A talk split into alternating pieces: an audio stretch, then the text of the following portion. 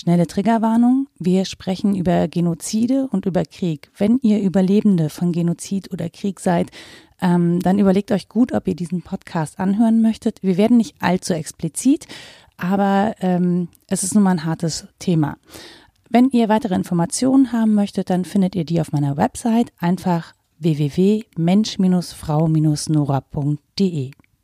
Before you start listening to this podcast episode, please be aware we are talking about genocide. If you are a survivor of war, if you have experienced genocide by yourself, or if you are a descendant of someone who survived genocide, please be aware that this topic might be a bit distressing for you. Um, you can stop at any time. And if you want to come back to me or talk to me about what you heard, um, please let me know. You can find the contact information on my website. Hallo und herzlich willkommen zu Mensch, Frau Nora. This episode will be in English because we I'm talking to Nikki Marczak from Australia. Hello, Nikki. Hi, Nora. Thank you for having me. Thank you for having time on a early Sunday morning for me and a late Sunday evening for you. yes, that's right. Uh, we met on a conference last year uh, in Cologne, uh, which was about a culture of remembrance or memory culture, it's called in English, I guess. And that, that was because we wanted to talk about how to preserve the like horrors of World War II and the Shoah for uh, further generations so that they can understand what happened in the 30s and 40s in Germany and Europe actually and um, you're a scholar or you, you studied genocide. And I was just like, oh, that's a really hard topic to study because it's it leads you to the most disgusting habits of mankind. So I I asked myself, how did it come? Why did you want to study genocide? Yeah, it's a question that I'm often asked, Nora, um, and I think people uh, you know, pull a face when I say that I'm a genocide scholar, or they um, think that it's a very morbid sort of topic to study. Um, and uh, yeah, it's a question I, I, often have to think about myself. So I suppose um, it's taken a long time for me to get to this point, um, and it's not something I chose to do at an early stage. It was really a path or a journey to get to here. Um, but as you know, we both uh, grew up in families that had been affected by the Holocaust and, and by Nazi persecution. And um, I mean, one of the things that, that we talked about at the conference last year, as you know, is that legacy that is passed down to descendants or um, to what they called subsequent generations. Um, and I think that's always there with you. I know that there are a lot of descendants of survivors who um, feel compelled um, to know what happened and to try to continue awareness of that and um, and perhaps to speak out about other cases as well. Um, and it's that's certainly not the case for all descendants of um, of the Holocaust or, or victims of the Nazis, but um, but it seems to to be quite common, um, and I know that you feel that way as well. Um, and uh, so, I, but I suppose as a child, I I did have an innate sense of um, justice or fairness, mm-hmm. and I was always quite troubled by things that I saw as unjust in the world. Um, and I went on to study at university uh, the history of Aboriginal and Torres Strait Islander peoples in our country, in Australia. Mm-hmm. And um, I realised that uh, there had been a genocide in our country as well. So perhaps it was then that combination of um, having grown up with the stories of the Holocaust combined with um, a genocide that was much closer to home mm-hmm. Um, that eventually led to that kind of work. But uh, as I said, I worked for um, government and, and I worked in multicultural affairs and always in areas that were related to social policy.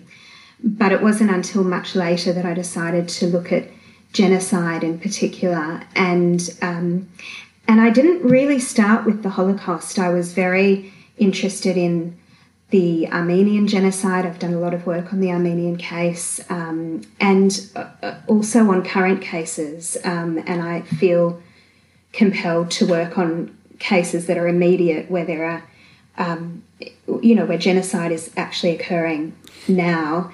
So I've done a fair bit of work on, for example, the Yazidi case. Um, and so last year actually was probably the first time that I've really dealt with the Holocaust in so much depth. Mm-hmm. Um, and it, it, does have, as you know, a much more um, uh, personal, it's a personal challenge, I suppose, to face that aspect of your own identity. Yes, I, I can uh, guess so. Um, the interesting thing is, uh, you, you said the genocide um, at the, uh, or on the Aborigines, the Armenian genocide, the Yazidi uh, mm. geno- um, and these genocides are not really called genocides, are they? Like the Armenian genocide is just like denied from Turkey that it was a genocide at all. It, exactly, and so there is a continuing um, injustice around the Armenian genocide. In fact, it was uh, the anniversary of the start of the genocide just a few days ago. Mm-hmm. And every year we see the same um, articles in the media popping up about how Turkey still denies the genocide and how um, recognition is so important. And um, it, it is absolutely considered a genocide by genocide scholars, uh, historians, and indeed um, you know, by the global community and by um, various nations. And um, the continued denial by Turkey is something that really affects the identity of current um, generations of Armenians. So mm-hmm. that lack of justice is something that I think really uh, it, it's crucial. I think for the healing of communities that have been victims of genocide to have that sense of recognition and that sense of justice, um, not necessarily legal justice, although that's um, you know welcome as well, mm-hmm. but uh, but some kind of recognition by the perpetrators that that this is what happened, and um, that's a big difference, obviously, between the Armenian case and the Holocaust, because Germany has been at the forefront of um, accepting responsibility for for past crimes and for attempting to um, uh, you know, redress mm-hmm. the the harm done by that. And um, if you look at that, um, is there um, something, or is there a definition you can provide us? Because I d- I don't think so many people are into like genocide and can really point to what mm. a genocide is, or how there is a definition, or when you speak of a genocide and not like, I mean, that's that's right. cynical, but it's like side effects of war, something like that. Yeah, yeah, that's true. I think there is, um, and even even among genocide scholars, um, there are debates about what constitutes genocide. But there is a United Nations um, Convention on on the prevention and prosecution of um, genocide, and that really is the international legal standard that we use. Um, and there have been additions to that over the years as well. So for example, um, in relation to Rwanda, there was recognition that sexual violence could be used as a strategy of genocide. Mm-hmm. Um, and really, the thing about genocide is that it's about the destruction of a group. Um, and so it's not necessarily just the killing of um, individual members of a group. Mm-hmm. It's it's actually the destruction of what makes that group a group. So, um, this is why we see a lot of cultural um, strategies of genocide, of social and biological strategies. Um, things like, for example, in the Armenian and Yazidi cases, mm-hmm.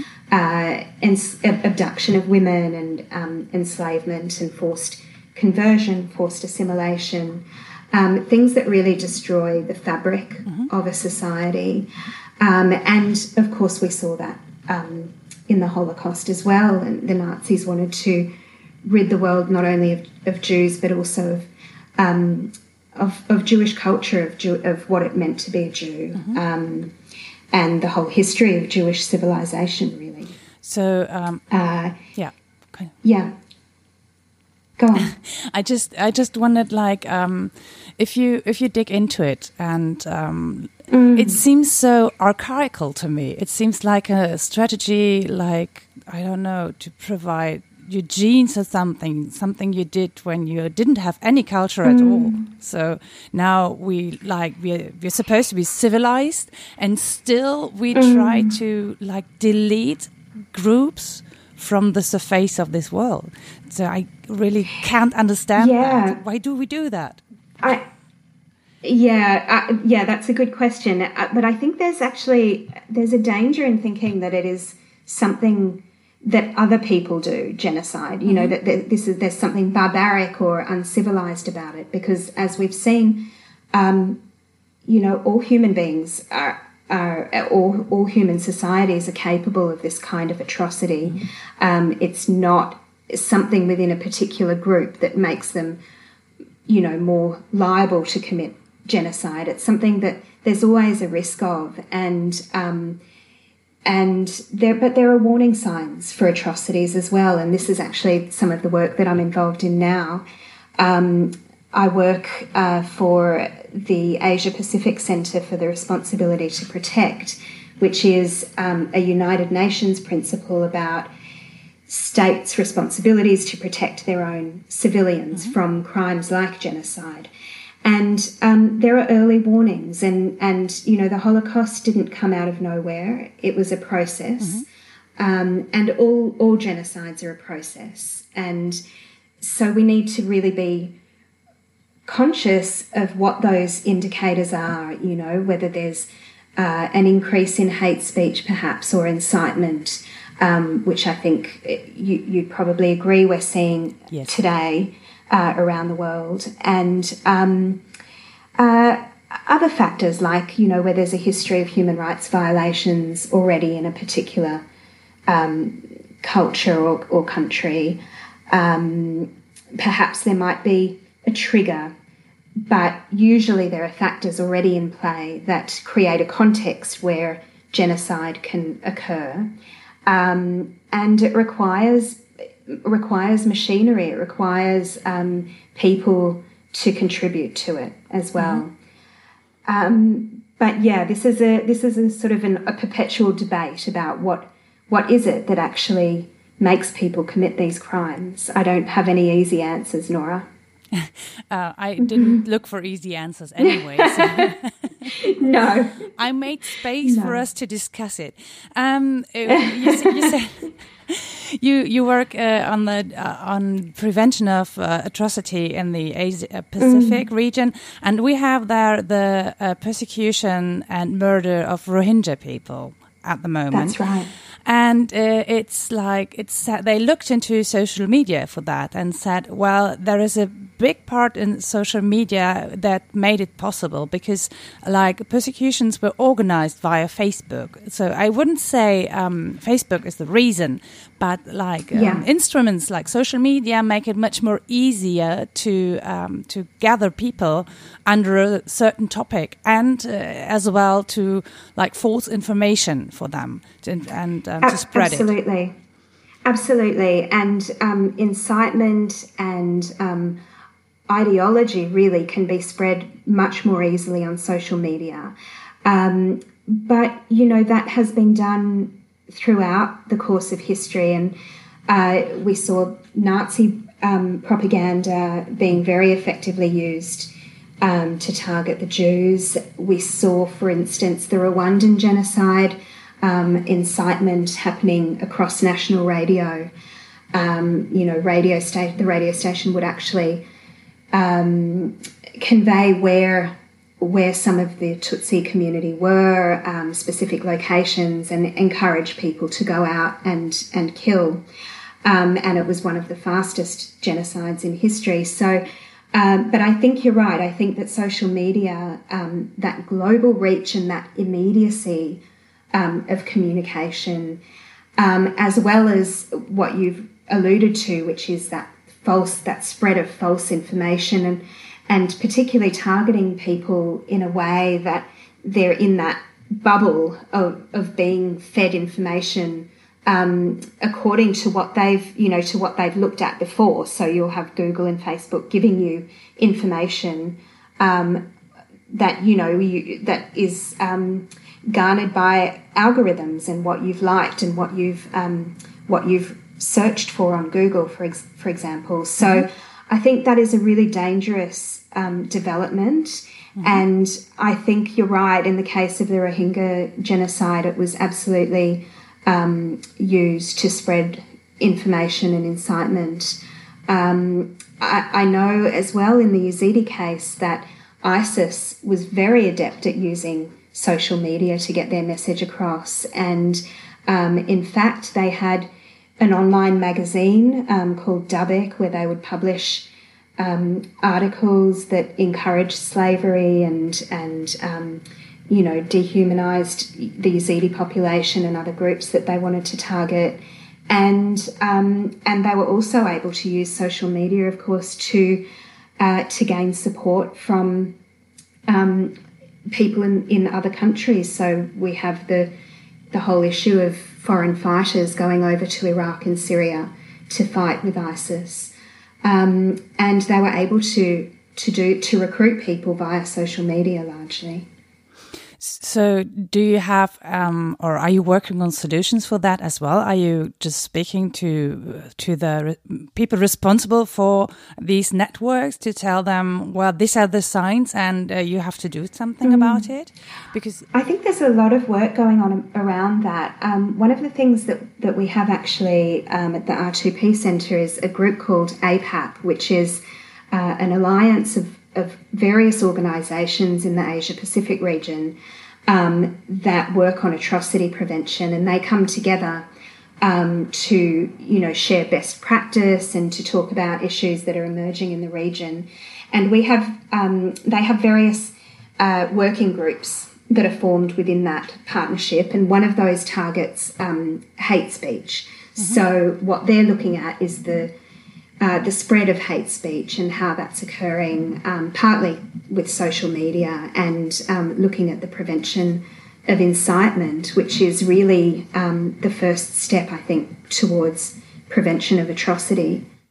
And I just had the idea that we need some more people standing up on social media to um, to mm. make it mm. their case and to take responsibility for that. And it's very easy to walk away and just uh, like you know scroll past it or not even interact if you see something like that because um, because uh, like hate speech is something that can catch anyone at any time. You're not prepared for this, and if you're like uh, someone a private person interacting with that and you have like a shitstorm, you you couldn't handle mm. it. It needs a kind of profession to be able to right. handle that stuff. So, do we need to educate more people on how to interact or interfere, even if we mm. come across like hate speech or uh, fake information? Yeah, that's a really interesting point, um, Nora. I think I think you're right. I think there's there are things that people can do at an individual level. Um, but I think the problem appears at the moment to be so overwhelming um, that it, it, feels like there's not much we can do at that level. Um, sometimes it's just not worth getting into those debates on social media. I feel that uh, in some ways, things like Facebook actually just create further polarization um, between people and categorize people according to their ideologies, and then um, you know, and then and then essentially people are just getting further apart. That division is getting stronger um, mm-hmm. when we when we're using social media. So I don't know. I'm not really sure of the solution with that. I know that there's a lot of work going on um, in that industry to to try to work out how we prevent this on social media. Um, but then it goes to the debate, of course, about censorship and and yeah. um, what role uh, platforms like Facebook can have. And obviously, this was also the case in. Um, in the recent uh, atrocity committed in New Zealand, um, where the perpetrator actually filmed and, and live streamed yeah. the the attacks on yeah. social media, and that that generated a lot of discussion, I think, about the dangers um, of social media in terms of atrocity. Um, and and just today, I've seen that there's been another shooting in um, in the US at a synagogue yeah. in in America. So, yeah, absolutely. And I believe that that was. Um, uh, partly perhaps inspired um, by the manifesto of the of the uh, perpetrator of the New Zealand attacks, although I'm not sure that that's been confirmed at this stage. So, and, and we had this information's traveling really fast. And yeah, this, um, this, attack on uh, Christians in Sri Lanka as well, where a lot of people exactly, died, uh, exactly the Easter days. Yeah, that's that's right. So.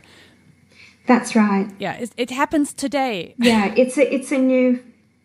It it does, and um, I think the problem is just becoming really um, known and uh, but it's certainly something that requires more intervention. I think um, in terms of incitement, prevention of um, hate speech, and uh, and also the spread of false information. It's it's much easier to spread lies um, and uh, and stereotypes than it was in the Nazi era era, and we know that how effective they yeah. were at doing that, Absolutely. and they didn't have Facebook, yeah. so that's what yeah. I always relate to, saying they didn't mm. have Facebook, but they had like a mass medium, the first mass medium. They had radio and TV, and so they used this mm -hmm. mass medium before anyone else could to spread false information. And I think this is just like the social media part is very young. It's a very modern, new technology for us. It's only like, like 15 years and it's like the usage has mm risen um, a lot, like in the fi last five, six years. So it's a new phenomenon we've got to deal with. And uh, those who can, who use it for their purposes are those who mean evil to humans, I, I guess. Or this is something I um, I can observe on, in uh, social media that mm. those are very eager to use it to have like criminal yeah. intent to use it. Yeah, and this is the other aspect of social media is that people feel f- more free, mm-hmm. I suppose, than um, than in regular interactions to um, to use hate speech and to um, make comments about specific groups. Um, but you know, even even without social media, these things are still happening. I, I mean. Uh, today, I read that there was uh, a cartoon in the New York Times yesterday which um, portrayed a lot of anti Semitic, um, historically anti Semitic mm-hmm. tropes. Um, and so, you know, this is a, a mainstream and respected newspaper. Um, so it's, it's not only social media, although obviously that is a major. Um, area that we need to look into. Yeah, I, we, think. I think we need to prove ourselves for like prejudices and uh, how we, how we, mm. yeah, how our prejudices affect everyday life. It's not only that, it's not the others. You said that before. It's not the others, it's us, it's every one of us. And we all have to like uh, search for what, where are we going wrong or where do we have perceptions that are not, uh, that don't relate to reality. And, um, yeah, exactly. that, but that's a hard thing to exactly. do because this will, um, will make us insecure in a way. You can see that with the um, discussion mm. about Me Too and sexual harassment of women. Yes. It spreads a lot insecurity amongst men and women as well. So, because. Mm, absolutely. Yeah. I mean, in some ways, the, the social media, um, the, the fact that we're seeing these ideas out in the open, in some ways, uh, you know, it gives us a sense of really how widespread these views yeah. are. I, I, think until the past few years, I had never really thought, for example, of the far right as a real threat. They were always a fringe yeah. movement. Um, and, you know, even in some ways a little bit comical um, in the sense that they were, you know, harking back to this era of Nazism that I think most of the world had had sort of denounced, at least theoretically. So, um, at, least in some ways, we now know how widespread these sorts of views are, and perhaps not um, neo-Nazi uh, views, but but views that can lead to that kind of um, stereotyping and um, scapegoating of particular communities. Yeah, it's like the racism comes to the surface as well as the fight against mm-hmm, racism exactly. comes to the surface as well. So we have a, a big debate on that uh, on social media as well. And the thing is, you That's right. just you can uh, you, you, can be able to give power to one side or the other. So it uh, it makes a difference mm-hmm. which what you relate and what you like retweet or repost and which views you provide for others. So where do you interact? Do you have a responsibility in interacting already? And I don't think this is something many people already know um, how their influence is in the debate mm-hmm. uh, by interacting with uh, certain contents. Yeah, I agree. I think it's a conversation that we really need to have um, what our what our individual responsibilities are, but also as a society and what the the companies that are uh, creating the algorithms and um, you know monitoring all of our social media use and and delivering us articles that they think we want to see, yeah. um, what their responsibility is as well more broadly. And, and above all, they raise money from it. So the, this is how they exactly uh, how they survive and how they pay their uh, ah, I don't know Mitarbeiter now, but you know employees. Now have. It's yeah. employees. Well done. It's early in the morning. on a Sunday. but yes, absolutely. And I wonder too about, um, well, I suppose if we go back to uh, to the conference that we were that we were in, um, involved mm-hmm. in last year. Um, I wonder how some of this is also bringing to the surface some of the things that were taboo mm-hmm. for a mm-hmm. long time. And in Germany, you know, when I interviewed some of the descendants of people who had lived through the Nazi era, um, uh, some of what came out was was that although Germany has done a lot of this memory work, as you said, um, and has a very strong remembrance culture. Um, it wasn't really talked about for a long time within the family unit, and um, it was it was quite suppressed. Uh, it was just there under the surface of, you know, well, I know that perhaps my grandfather was involved in some way, but I'm not going to. I can't ask the question.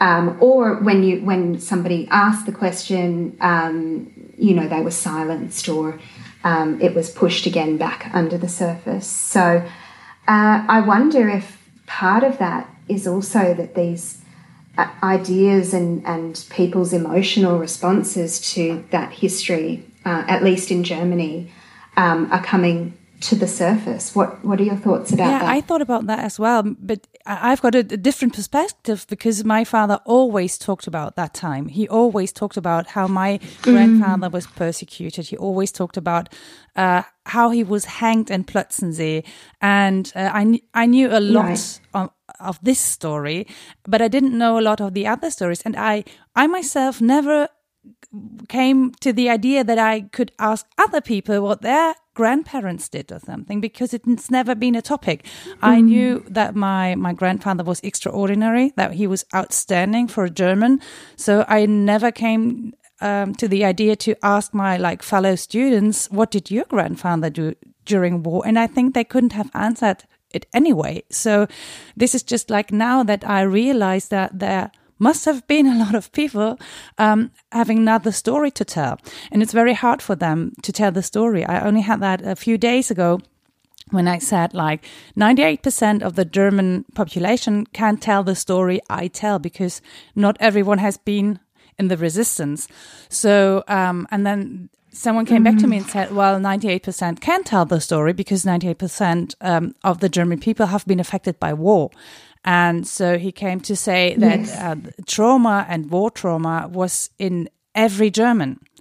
And it's quite hard to like push that back because it's true. Like if you were born during the war or um, yeah. just before the beginning of the war, you have been affected by the war, truly. So there's no denial that you have been a victim of that war thing is that your parents right. didn't prevent the war or started the war, and that there is another level mm. of being a victim.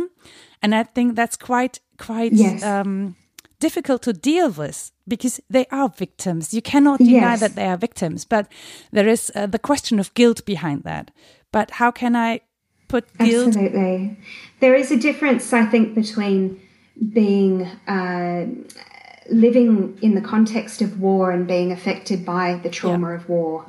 And uh, there's a difference between that and being targeted because of Yeah. who you are. Um, I think that's the distinction that you're maybe alluding to.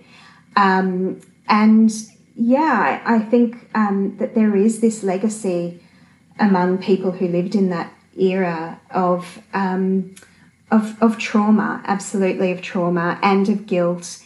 And sometimes the categories are not even clear cut. Um, I, I interviewed recently uh, one of the state commissioners of uh, for anti-Semitism, Michael Blume, and um, he so he he told me his personal story. I was very fortunate to um, to hear that from him, and so he his grandfather was actually a Jehovah's Witness, and uh, he had been um, imprisoned in Dachau, uh, and he was killed by the Nazis, um, and yet his own son then actually went on to not only abandon his faith but also to um, contribute to the Nazi machine. So um, sometimes people have both victimhood and um, the status of perpetrators in their own families, and so they're left with this place of, well, where do I actually fit, um, and what does that mean for my own identity?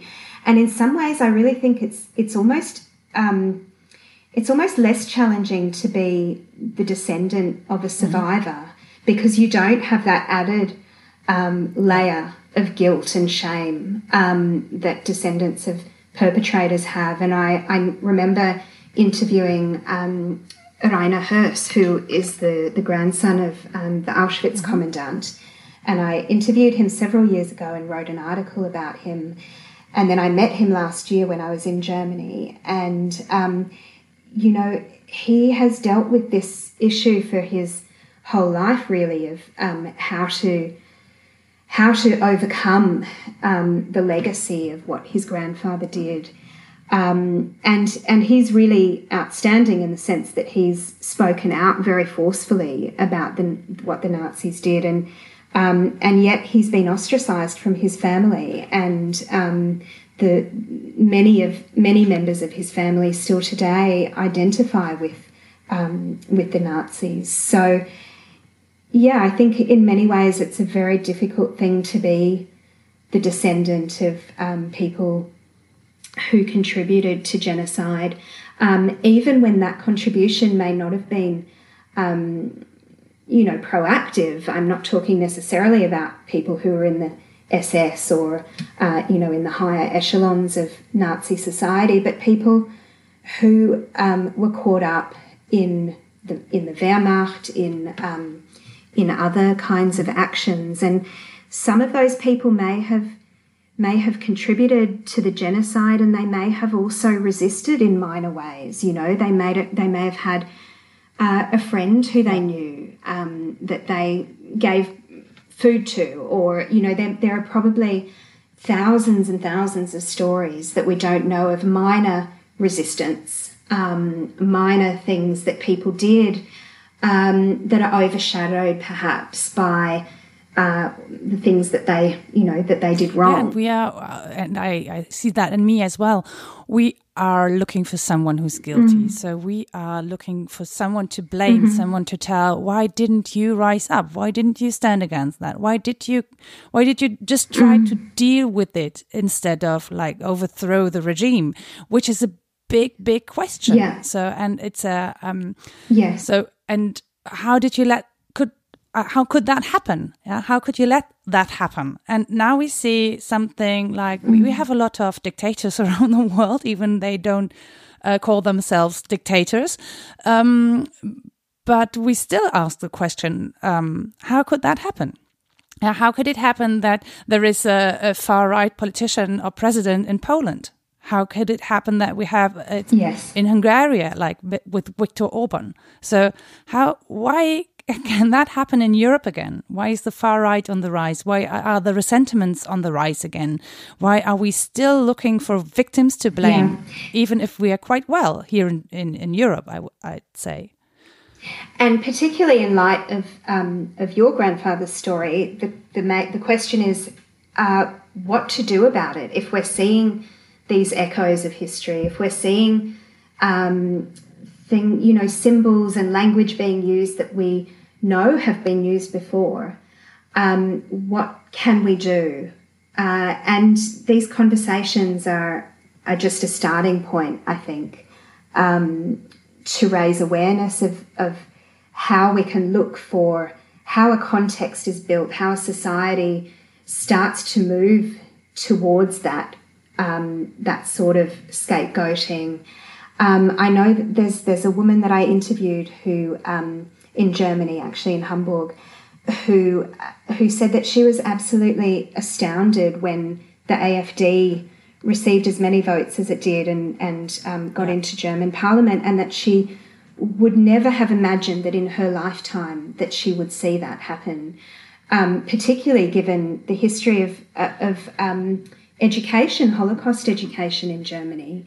So, what is it that's happening in the world? And it's certainly not just in Germany. It's it's a, a global shift towards race-based politics and hate politics. Um, and and what can we do about it? I think these are really difficult questions, Nora, and um, we have to we have to keep uh, we have to keep uh, raising awareness when we see things that are happening and and um, pointing out things, pointing out language, pointing out um, and and it's not alarmist to do so. It's not. Uh, you know, it's not an overreaction to do that because we have seen this before. Yes.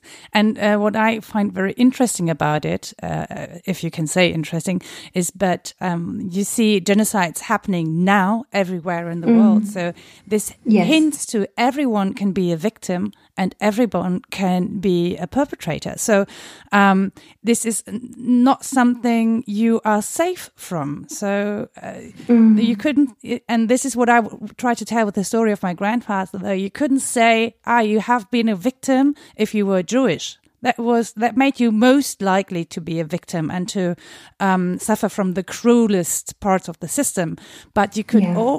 also be a victim if you were Catholic or if you were Protestant or if you just had an open mind or a big heart or uh, if you mm -hmm. just didn't want to fit in like the Edelweiss-Piraten in Cologne, which were only just like uh, a youth peer group. Yeah, they were adolescents and they just didn't want to fit in like adolescents sometimes do. There was just a rebellion, not against like the political system, but uh, into having to wear a uniform. They just didn't want to have a uniform and they wanted to be free and roam the country and sing their songs. They didn't want to be forbidden to sing certain songs. There was no more politic than that to it. There was later, but not in the right. beginning. So, I think we yeah. see that in many genocides that the, the categories, the groups of um, potential victims keep growing as the genocide uh, continues and escalates. So, you know, it may start out with a very limited, um, restricted group that's being targeted, but as as it escalates, that group, the boundaries shift, um, more people become encompassed in the in the target group and uh, yeah i mean that's why i so um, was so interested in the group in the working groups that we participated in last year because um, it, it wasn't uh, only focused on jewish victims it was also political prisoners and resistance mm-hmm. fighters like your grandfather and um, you know the gay community and and um, yeah. people with disabilities and how this legacy has impacted on descendants of all of those groups. Um, I mean, the the medical um, aspect of the Holocaust too is is that's a good example, I think, of how these groups of victims, um, the boundaries keep getting shifted and re, yeah. uh, you know, moved around to encompass more and more um, victims. I guess it's more a question of power. I, the, the, more I look at it, it's more a mm. question of power and which group is in power. And it's a, um, but it's a like they want to have power so much they are capable of doing anything. So why are we mm. so keen on having that power and even uh, kill fellow human beings to gain that power? That's still something I just can't really put my finger on. So I cannot find a reason right. why that's happening in that way. Right, and and then it's that desire is fueled by uh, whichever particular ideology or religion or political um, movement is is used to um, you know to bring people on board and to to kind of indoctrinate them into this movement um, and uh, you know I'm thinking particularly of of cases where where perhaps it's not the government of a country um, that's that's the perpetrator you know in the case of ISIS for example mm-hmm. Um, and then in, in that situation, how can governments um, actually stop that um, from happening um, and protect potential victims? Um, in the Rohingya case, that that was um, that was different again. you know, you have the the the military, the Burmese military. Mm-hmm.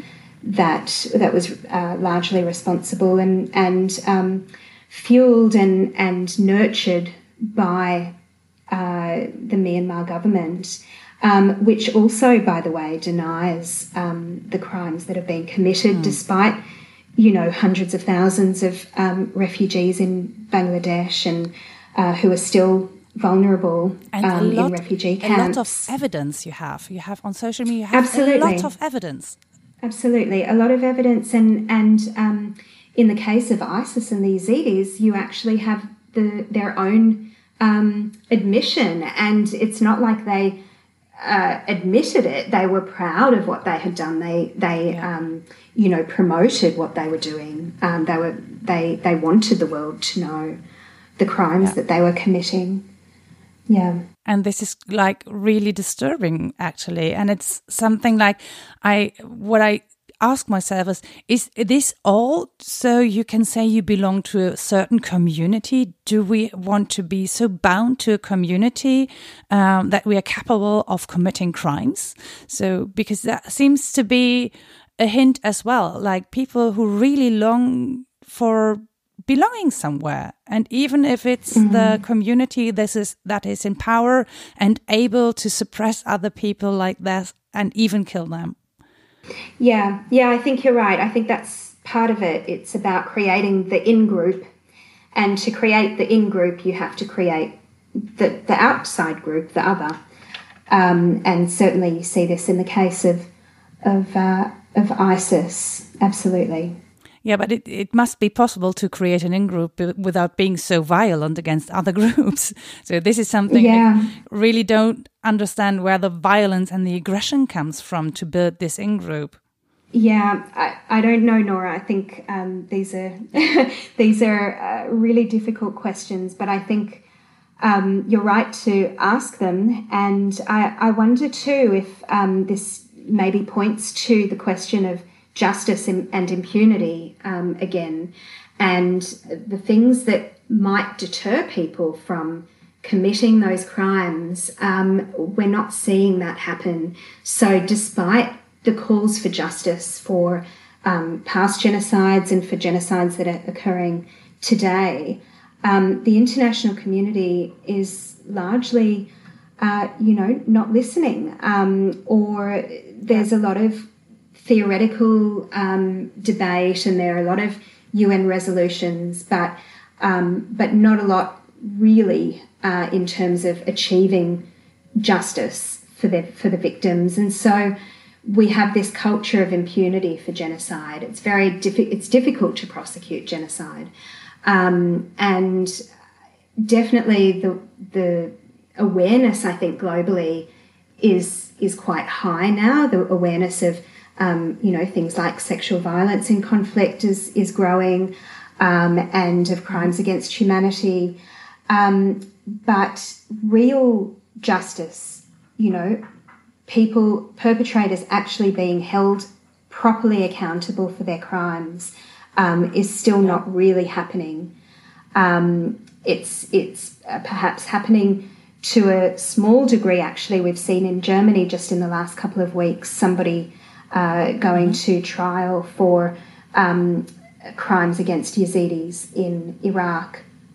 Um, but this is the first case actually globally um, for, that we've seen um, of somebody being held accountable for genocide and um, or for crimes particularly uh, committed against the Yazidi community.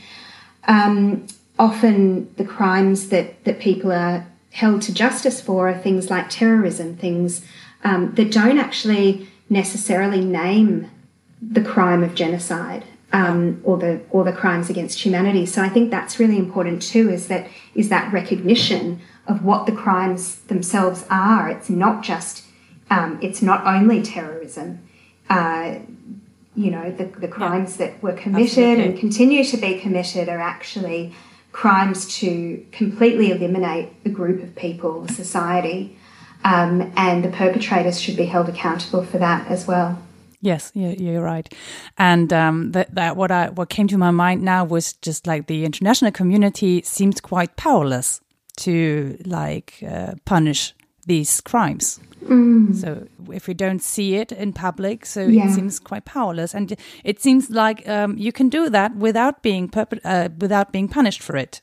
So without being that's right. I think there's still a gap between um, early warning and uh, international action. So, for some reason, there is a gap in in perhaps the political will to intervene mm-hmm. in cases. Um, for example, the organisation that I work for now has released um, many reports over several years about the case in, in Myanmar and the, the early warnings that they were picking up.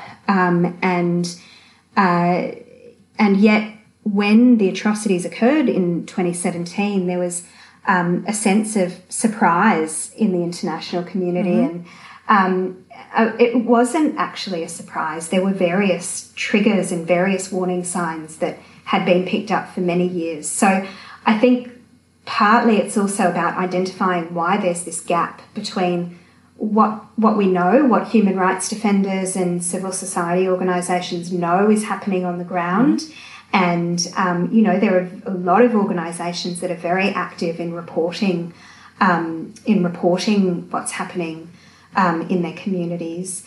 Um, and you know there's a lot of academic research as well, but then there's this um, delay or uh, perhaps um, a sense of indifference, really, and uh, often there's also politics that that intervene, and um, yeah. that's I don't know how you solve that problem, but absolutely we need to be working on um, prevention. I think rather than waiting until until this is too late, we need to be recognizing the signs and and um, taking action before it gets to that point. Yeah, we definitely need to be more aware of that, um, I, mm. because um, we're talking for a long time now, and uh, I'm want to ask you a personal question, if I may, um, because this is such a grave topic. And I find myself sometimes mm. being very depressed about seeing what mankind is capable of. And um, mm. I just want to ask you, how do you deal with that? You, I mean, you see this all the time. you see this happening today. And um, I can imagine that some that you come to the point where there is where you're desperate where you don't know what to do or how to tell people to finally stop that violence, stop killing each other, because it doesn't make any sense. Really, so yeah. How do absolutely. you cope with that? It, it, can be, yeah. The frustration is very real, I think, um, and so is the the emotional impact, um, particularly when when you work directly with survivors or descendants of survivors um, whose lives have been irreparably damaged by genocide.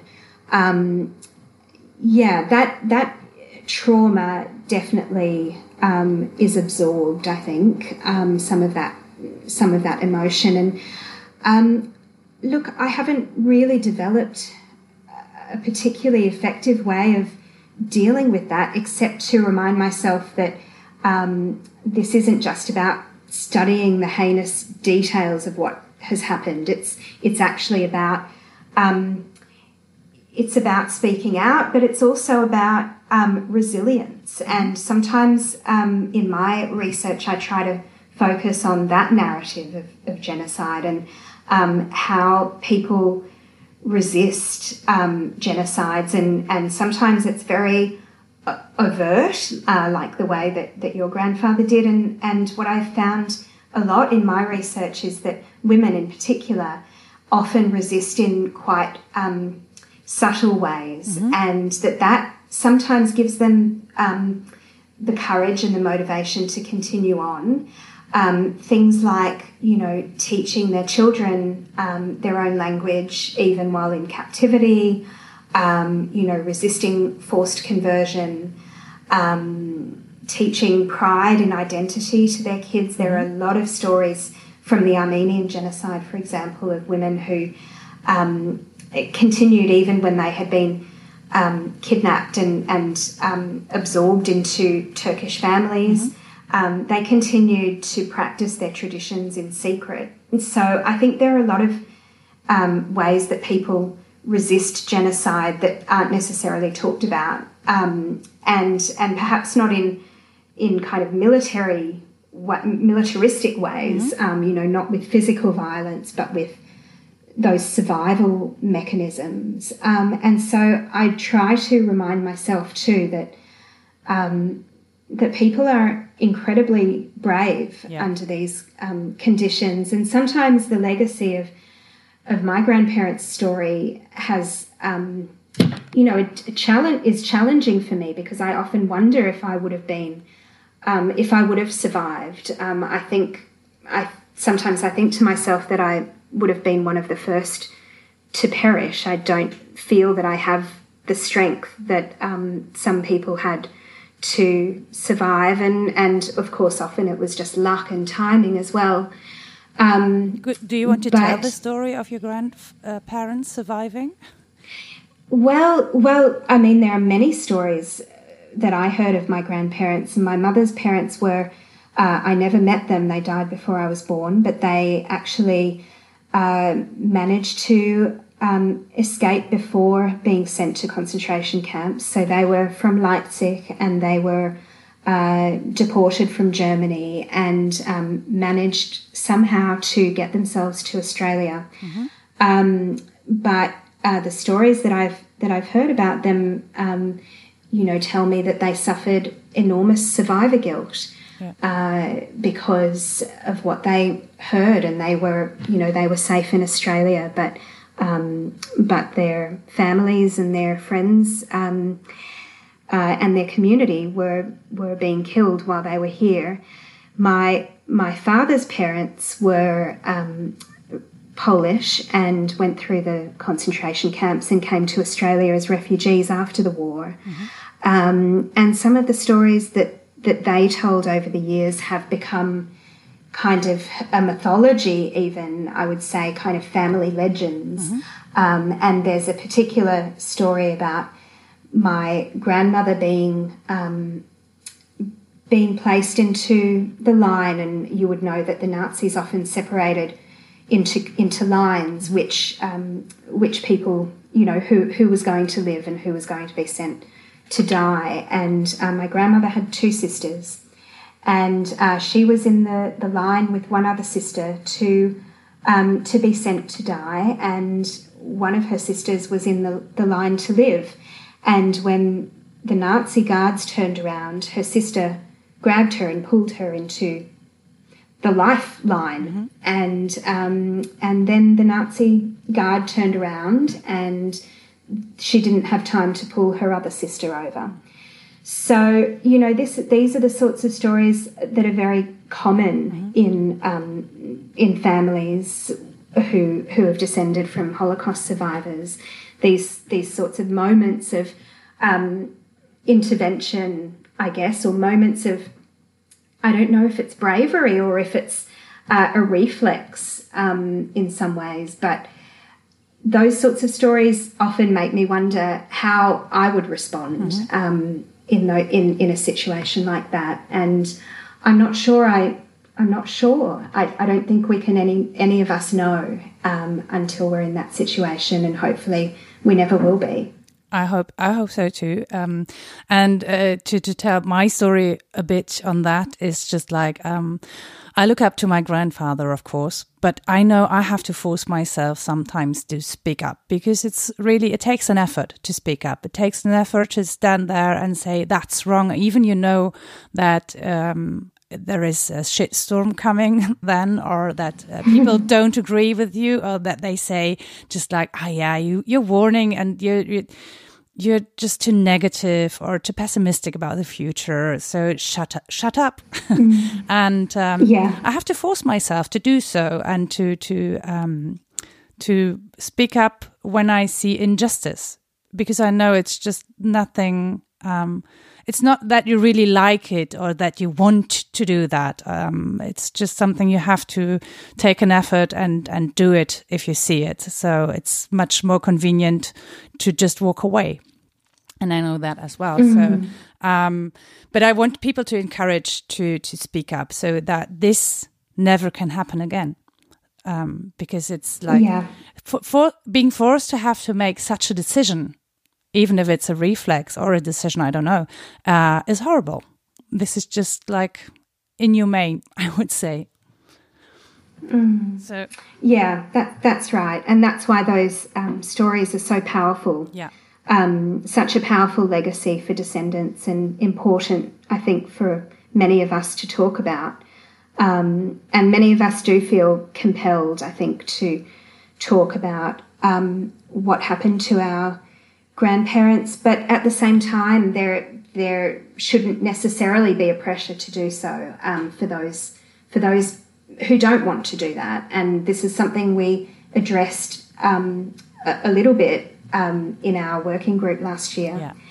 Uh, was about what what is the role really of descendants of survivors and and victims and um, how can we engage descendants in uh, remembrance and, and memory work and um, and how do we respect um, the individual choices of descendants yeah. so uh, some some may wish to to just uh, kind of live their lives and and not um, think about these things and that's a perfectly valid choice as well i think. Absolutely because you don't uh, you, you shouldn't forget that they could be re-traumatized by doing that work. And not, not absolutely. Yeah, and not all of us are capable of um, coping with this re-traumatization. And um, mm-hmm. i think you're really really strong not only to cope with your own uh, history, but just to go right into it and do research on genocide uh, with other people because um, you have that history and you you you go right into into the pain and um, try to deal with it and try, try to find solutions even and prevent this from happening again and again.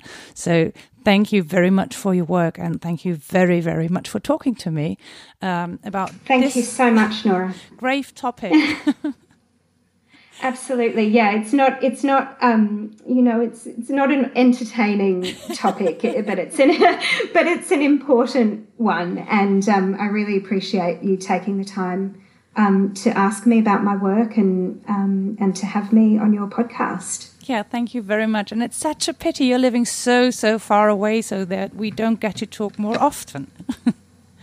Ah, that's true. Um, but you're welcome to Australia anytime you choose to take a horrible 24 hour flight. Uh, with a lot of CO2 blown into the air and. Uh... That's right. That's right. Lots of movies, though. Lots of movies to watch and lots of um, yeah. aeroplane food. And uh, right. uh, yeah, I, I can't wait for you to come. Yeah. But, you know, once you're here, it will be wonderful. So please come anytime. Thank you very much for your invitation. and have a nice Sunday evening. It is uh, already. Thank you for talking to me and for taking the time. And um, yeah, hope to like read, see, hear from you soon. Thank you so much, Nora. Take care. Bye. You listen to Mensch, Frau Nora. Guest Nikki Marczak, genocide scholar. Music Anja Arnold. If you have any comments or questions on that topic, please contact me anytime. You will find the contact information in the show notes of this podcast. Thanks for listening.